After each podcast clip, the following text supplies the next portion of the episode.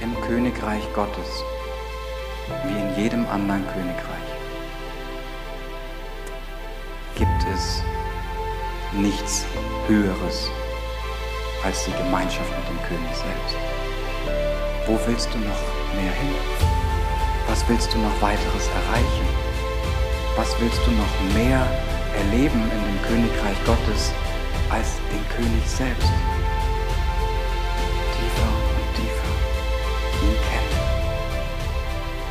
Nichts Schöneres. Was ich am Abendmahl so sehr liebe, ist, wie nahbar uns Jesus darin wird. Das, was Ralf sagte, die Gemeinschaft mit dem Herrn selbst. Dass wir ihn in uns aufnehmen dürfen, in Fleisch und Blut, ist für mich etwas Wunderschönes. Und wie nahbar er uns doch in unserem Alltag ist, wie Ricarda das erzählt hat. Ob das der Aldi ist, ob das ein Geburtstag ist. Er ist der himmlische Vater, der uns für Gemeinschaft mit ihm erschaffen hat und der sie genießt, jeden einzelnen Tag, der uns erkauft hat mit dem Körper und dem Blut Jesu für diese innige Gemeinschaft.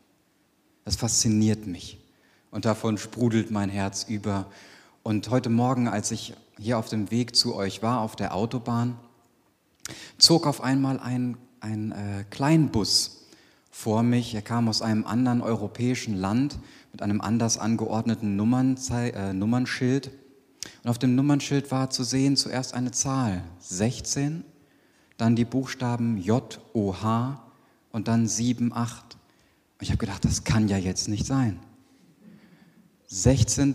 Kapitel des Johannesevangeliums, Vers 7 und 8. Ratet, worüber ich heute predigen werde.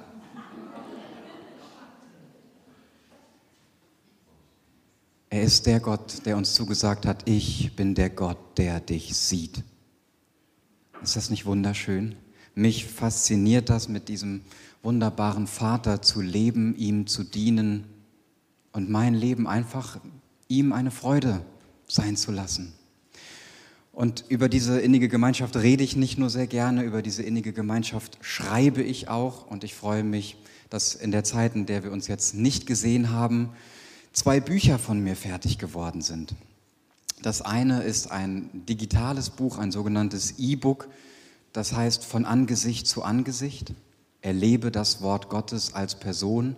Und es ist eine 33-seitige Inspiration, wie für mich persönlich durch Erkenntnisse, die ich in der Schrift hatte, das Bibellesen die Trockenheit verliert und zu einer innigen Gemeinschaft mit dem wird, der das Wort Gottes selbst ist, Jesus Christus.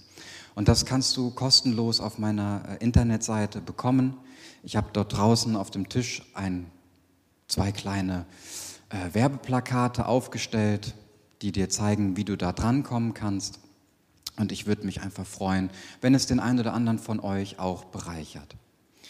Und das zweite Buch von mir, woran ich jetzt tatsächlich fünf Jahre gearbeitet habe, was ich jetzt hier dabei habe, heißt Gemeinschaft mit Gott wie man jemanden sucht, der schon da ist. Und das Herz dieses Buches war für mich die Frage, wie schreibt man ein Buch über Gemeinschaft mit Gott, das nicht nur darüber informiert, sondern es im Lesen selbst schon erlebbar macht. Und so habe ich verschiedene Impulse in das Buch eingebaut, mitten in den Fließtext, wie du über das was du gerade gelesen hast, in eine Begegnung mit Gott einsteigen kannst. Durch ein Gebet, durch eine Meditation und verschiedene andere persönliche Impulse. Und dieses Buch wird am Freitag, jetzt den 8.9. erscheinen. Gerade läuft die Vorbestellung. Ich habe drei Exemplare vorne auf den Tisch gelegt. Wenn du möchtest, darfst du gerne mal durchblättern. Da liegt auch eine Liste dabei, in die du dich gerne eintragen kannst mit deiner E-Mail-Adresse falls du ähm, Interesse hast, das jetzt schon vorzubestellen. Ansonsten bringe ich es einfach bei meinem nächsten Besuch auch mit und dann könnt ihr da dran kommen. Ja, mich hat es sehr ermutigt, heute Morgen auf dem Weg hierher wirklich nochmal diese Bestätigung, diese Bestätigung vom Vater zu empfinden, dass das, was ich aus dem Wort auf dem Herzen hatte für diese Predigt, dass er so dabei ist. Und ich möchte gerne mit euch möchte gerne mit euch einen Aspekt dieser tiefen Gemeinschaft, die Gott uns anbietet, beleuchten, und zwar die Gemeinschaft im Heiligen Geist, wovon Paulus im Korintherbrief schreibt. Und dazu lese ich euch ein paar Zeilen aus meinem Buch vor. Seine Hände waren müde geworden. Ein langer Brief war fast beendet. Er schrieb erneut nach Griechenland, an die Menschen, die ihm so teuer waren. Doch dieses Schreiben war anders. Er musste sich verteidigen. Sein Apostelamt wurde in Frage gestellt. So viel hatte er in sie investiert, aber nicht umsonst. Auch dieser Brief, die Ermahnungen, die Erinnerungen und die Beschreibungen des eigenen Beispiels, all dies sollte nicht umsonst sein. Nun der letzte Satz, der Briefschluss. Gewicht musste er haben, Fokus sollte er geben, wenn die Leiter der Gemeinde von Korinth ihn vorlesen würden. Diese letzten Worte würden noch in den Herzen nachhallen, wenn viele vorgetragene Zeilen schon längst vergessen waren. Paulus hielt inne und pausierte lächelnd in der Nähe Gottes. Die Geborgenheit dieser Gemeinschaft umarmte sein Herz und floss durch die Feder auf das Schriftstück. Die Gnade des Herrn Jesus Christus und die Liebe Gottes und die Gemeinschaft des Heiligen Geistes sei mit euch allen. Amen. 2. Korinther 13, Vers 13. Eine schöne Vorstellung, wie dieser Moment gewesen sein könnte. Fest steht aber, die Gemeinschaft des Heiligen Geistes war der letzte Wunsch des Apostels an die Gemeinde. Sie war der abschließende Segen seines Briefes an die griechischen Gläubigen. Um diese Gemeinschaft zu beschreiben, gebrauchte Paulus das Wort Koinonia. Es beschreibt eine enge, innige, intime Gemeinschaft und die Vertrautheit von Personen, die sich einander mitteilen. Das war es, was er sich für ihre Beziehung mit dem Heiligen Geist wünschte. Und die innige Gemeinschaft mit dem Heiligen Geist zu kennen, war nicht nur die Sehnsucht des Paulus für Korinth, sondern die Sehnsucht Jesu für all seine Jünger, weil in dieser Gemeinschaft so viel Leben steckt, so viel Druck von uns abfällt und weil sie uns so viel Kraft gibt. Auch Jesus hat viel mit den Jüngern über die Gemeinschaft mit dem Heiligen Geist gesprochen. Und ich möchte gern mit euch ein bisschen beleuchten, wie lernten denn seine Jünger diese Gemeinschaft kennen? Gehen wir gedanklich aus dem heutigen Europa wieder zurück in den Orient, nach Israel. Die zwölf Apostel und die übrigen Jünger folgten Jesus nach. Das Wort sagt genau das, was sie taten. Sie waren Schritt und Tritt bei Jesus. Sie wanderten mit ihm, sie rasteten mit ihm, sie aßen mit Gott auf Erden, sie sprachen mit ihm, sie schliefen, wo der Messias sich niederlegte. Sie wachten in der menschgewordenen Nähe Gottes auf, sie frühstückten mit ihm, sie kamen täglich in den Genuss, vom Herrn selbst gelehrt zu sein. Jesus führte sie, er trainierte sie, gemeinsam mit ihm speisten sie wundersam die Kranken, äh, die Massen, Sie heilten an seiner Seite die Kranken. Im Dreck der Straße saßen sie mit dem Licht der Welt und dienten den Armen. Seine Nähe und sein Beistand gaben ihnen Trost, wenn es gefährlich wurde, wenn wieder eine Morddrohung sich gegen ihren Rabbi erhob, denn davon erlebte Jesus ja auch einige. Sie erlebten den Himmel auf Erden, sie erlebten unmittelbare Gemeinschaft mit Gott. Doch plötzlich beginnt, wie wir in den Evangelien lesen können, dass Jesus wiederholt anfängt, mit ihnen darüber zu sprechen, dass er bald sterben und wieder auferstehen müsse, um ihn dann zu ihrem gemeinsamen Vater in den Himmel vorauszugehen. Und ich frage mich, was hat das mit diesen Männern und Frauen gemacht, das zu hören? Was für, wie schmerzhaft diese Worte auch gewesen sein müssen. Jesus loslassen? Ohne seine Nähe leben? Diese innige Gemeinschaft verlieren, von Gott gelehrt zu sein, seinen Trost zu spüren? Und Simon Petrus war ja der Erste, der auf die glorreiche Idee kam, ich könnte Jesus ja von diesem Vorhaben abbringen, der Jesus zur Seite nahm und sagt, das geschehe dir bloß nicht. Doch Jesus hat ihn energisch zurückgewiesen. Wir sehen an den Jüngern einen Schmerz des Loslassens, eine Ungewissheit, was nach Jesu Fortgehen kommen würde. Und dann am Abend des Passamals, durch das wir oder an das wir uns ja auch durch das Abendmahl erinnern, dann endlich gab Jesus diesen durstigen Herzen zu trinken. Und jetzt sind wir bei dem Kennzeichen. Johannes Kapitel 16, Vers 7. Da sagt Jesus, es ist gut für euch, dass ich hingehe. Denn wenn ich nicht hingehe, so kommt der Beistand nicht zu euch. Wenn ich aber hingegangen bin, will ich ihn zu euch senden. Jesu gehen würde, gut für sie sein, weil es ein Kommen bedeutete. Nicht das Kommen von etwas, sondern das Kommen von jemandem. Es kommt der Beistand, griechisch Parakletos. Es würde jemand kommen, den Jesus senden würde. Jemand, der den Jüngern beistehen würde. Bei jemandem stehen bedeutet Nähe, oder? und Nähe von jemandem, der von Jesus selbst kommt, wenn er nicht mehr da ist, ist gut. Den Kommenden nannte Jesus den Parakletos. Parakletos, griechisch bedeutet Herbeigerufener, ein Helfer, ein Beistand und ein Tröster. Hilfe und Trost sind gut und mit Sicherheit nötig, denn es brachte die Welt dieser Männer und Frauen völlig durcheinander. Sie hatten ja vor drei Jahren erst eine Revolution ihres Lebens erlebt, als Gott selbst sie in die Nachfolge rief. Und jetzt schon wieder so ein großer Lebensumbruch, aber Jesus ließ sie darin nicht allein. Er sprach von dem Herbeigerufenen, was uns zeigt, dass dieser gute Geist Gottes jemand ist, der zuhört.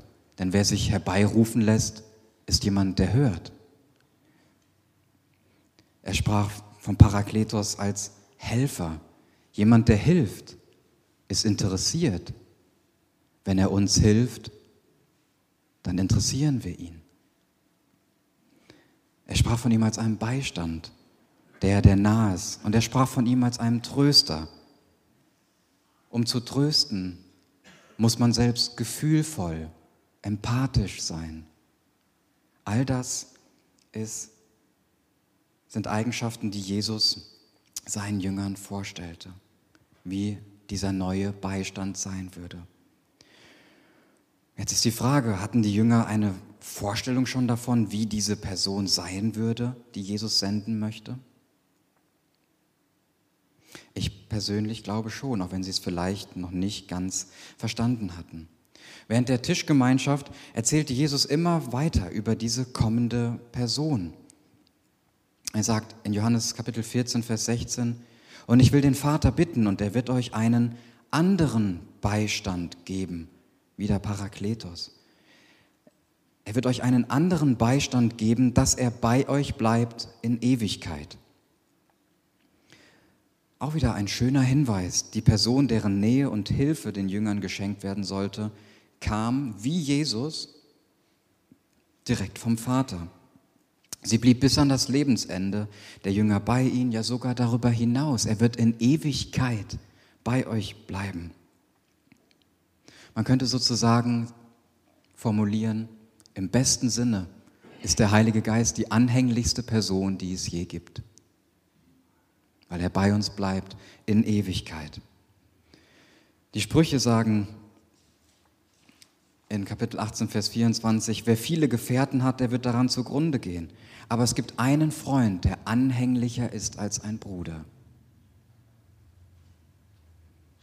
Und ich sehe darin so sehr den Geist Gottes, den Jesus uns gesandt hat, der bis an unser Lebensende bei uns bleibt und in Ewigkeit darüber hinaus.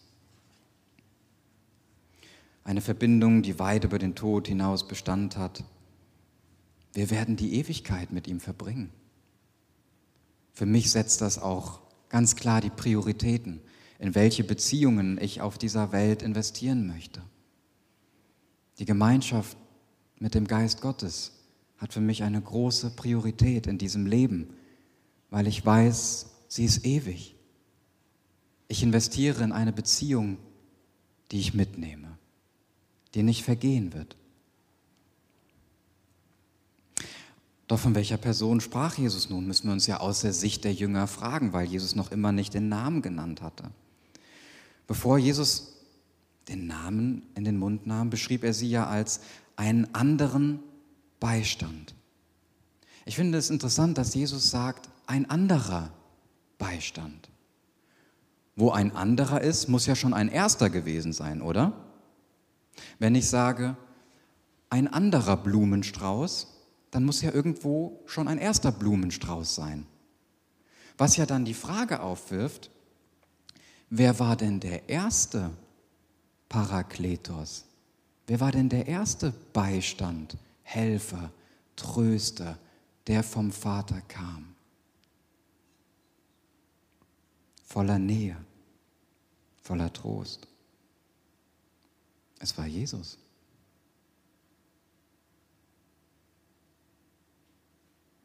Jesus sagte damit, dass er über den Heiligen Geist sprach, im Sinne, es wird ein anderer Parakletos kommen. Sagte er, dass jemand kommen würde, der so ist wie er. Vom Vater kommend, voller Nähe, voller Trost, voller Empathie, voller Interesse. Wer in aller Welt könnte annähernd so wunderbar sein wie Jesus? Von wem könnte Jesus derart viel halten, dass er sagt, es ist gut, dass ich gehe, damit er kommen kann? Und dann stellte der Herr ihn vor in Johannes Kapitel 14, Vers 17 als den Geist der Wahrheit, den die Welt nicht empfangen kann, denn sie beachtet ihn nicht und erkennt ihn nicht. Ihr aber erkennt ihn, denn er bleibt bei euch und wird in euch sein. Der Geist der Wahrheit.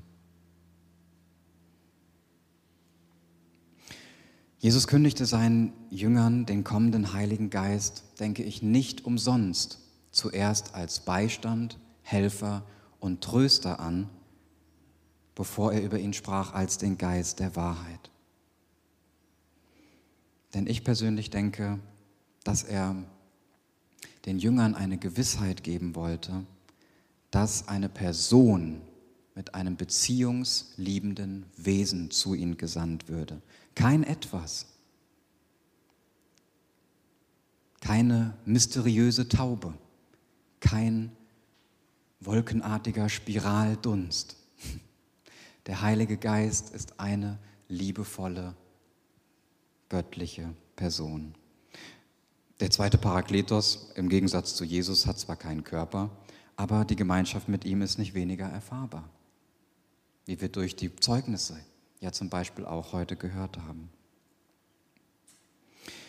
Und wenn man über einen Herbeigerufenen spricht, ist ja auch immer die Frage, wie reagiert man aufs Rufen?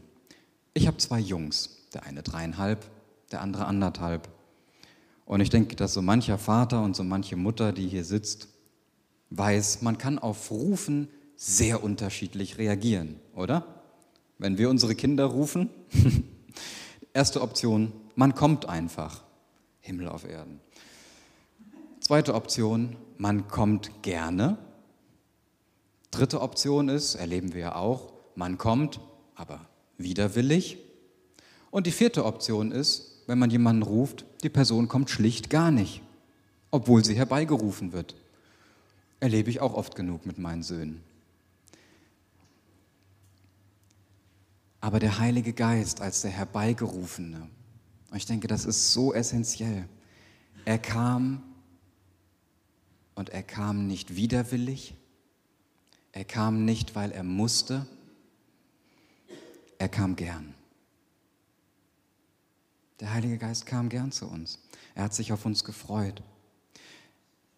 Der Jakobusbrief in Kapitel 4, Vers 5 beschreibt es so, dass er uns so liebt, wie sich ein eifersüchtiges Paar nacheinander sehnt.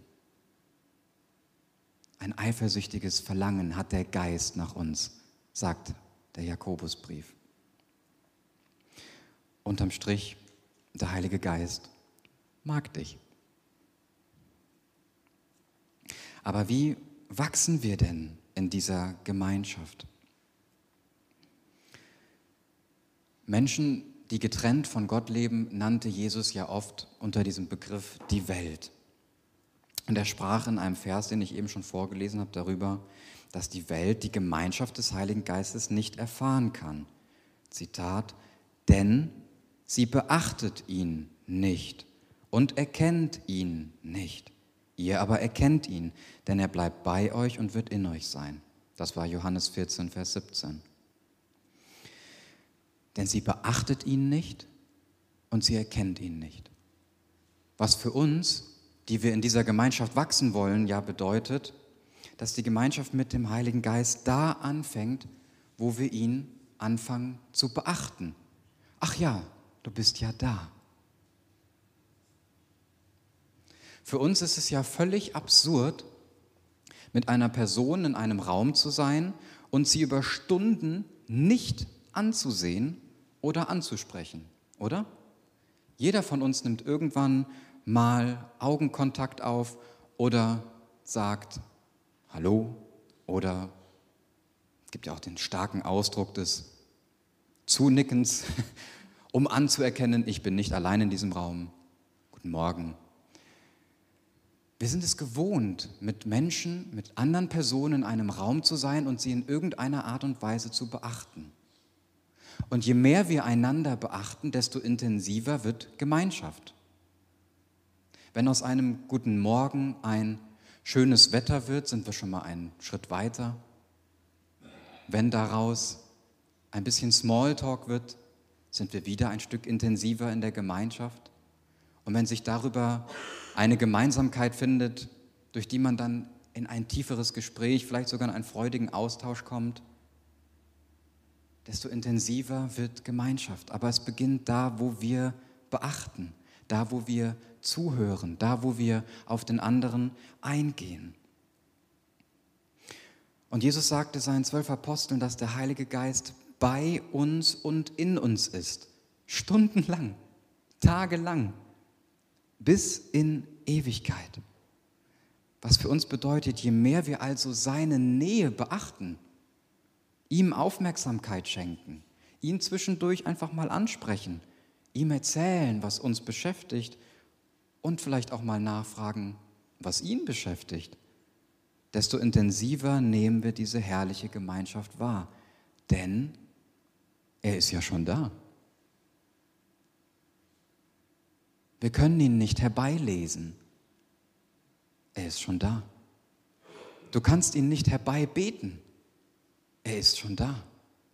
Du kannst ihn auch nicht herbeisingen. Er ist schon da, weil das Wort Gottes es uns zusagt.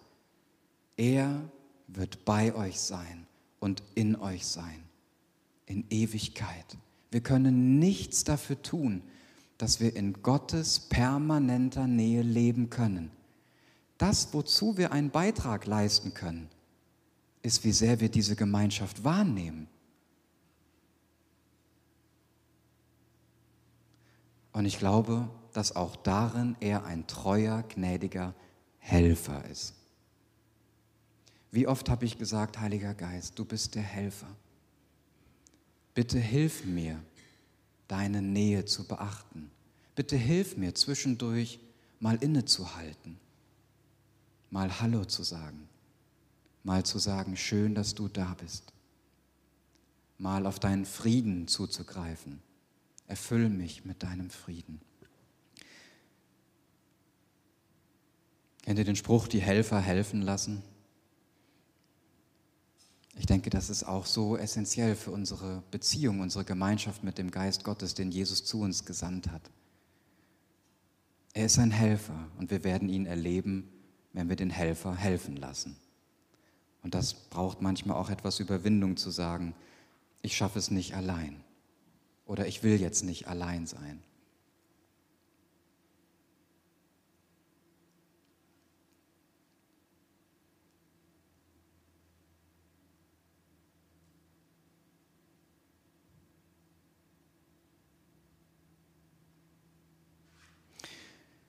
Und ich möchte euch gern am Ende dieser Predigt, möchte ich euch einfach gerne einen Moment geben des Beachtens, des Erkennens. Einfach so zwei, drei Minuten von meiner Predigtzeit möchte ich jetzt einfach still sein mit euch und möchte euch einladen, das einfach mal auszuprobieren. Du darfst gern die Augen schließen, wenn du möchtest. Und dass du dir einfach mal bewusst wirst, ja, der Geist Gottes, so nähebringend, liebevoll wie der Herr selbst, ist jetzt bei mir. Nimm ihn einfach mal einen Moment wahr. Teil dich ihm mit. Frag doch mal nach, Heiliger Geist, was beschäftigt dich gerade? Lass uns die Augen schließen.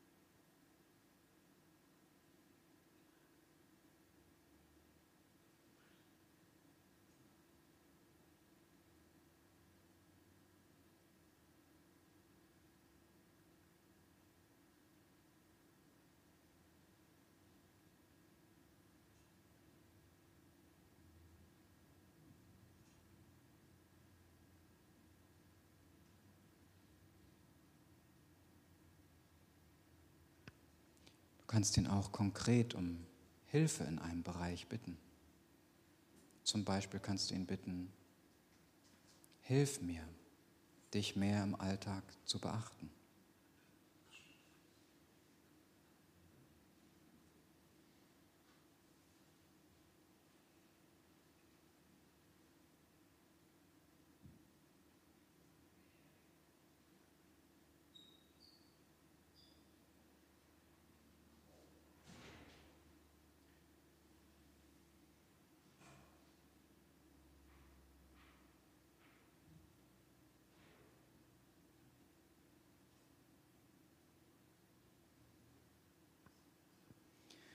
Jesus, wir sagen dir Danke.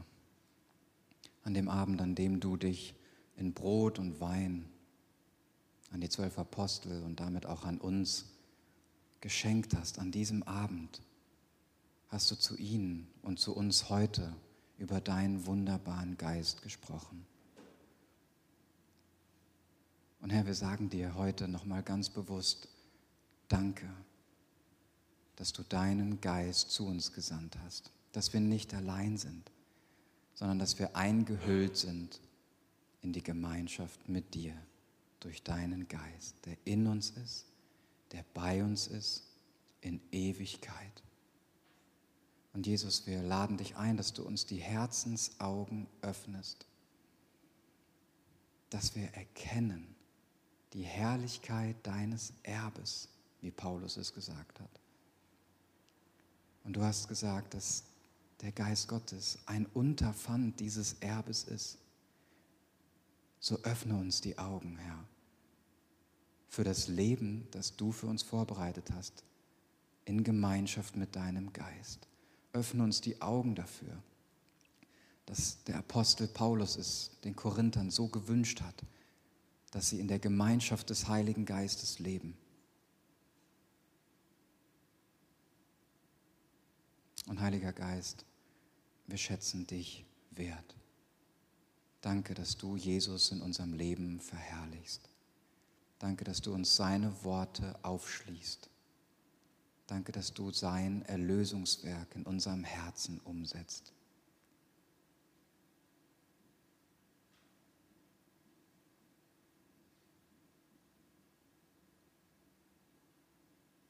Und ich möchte schließen mit Römer 5, Vers 5. Denn die Liebe Gottes ist ausgegossen in unsere Herzen durch den Heiligen Geist, der uns gegeben ist. Amen. Vielen Dank fürs Zuhören. Nimm dir doch gleich noch einen Moment Zeit und sprich mit Jesus über das, was dir wichtig geworden ist. Für mehr Ressourcen besuche christianlukaswendt.com oder folge ihm auf Instagram.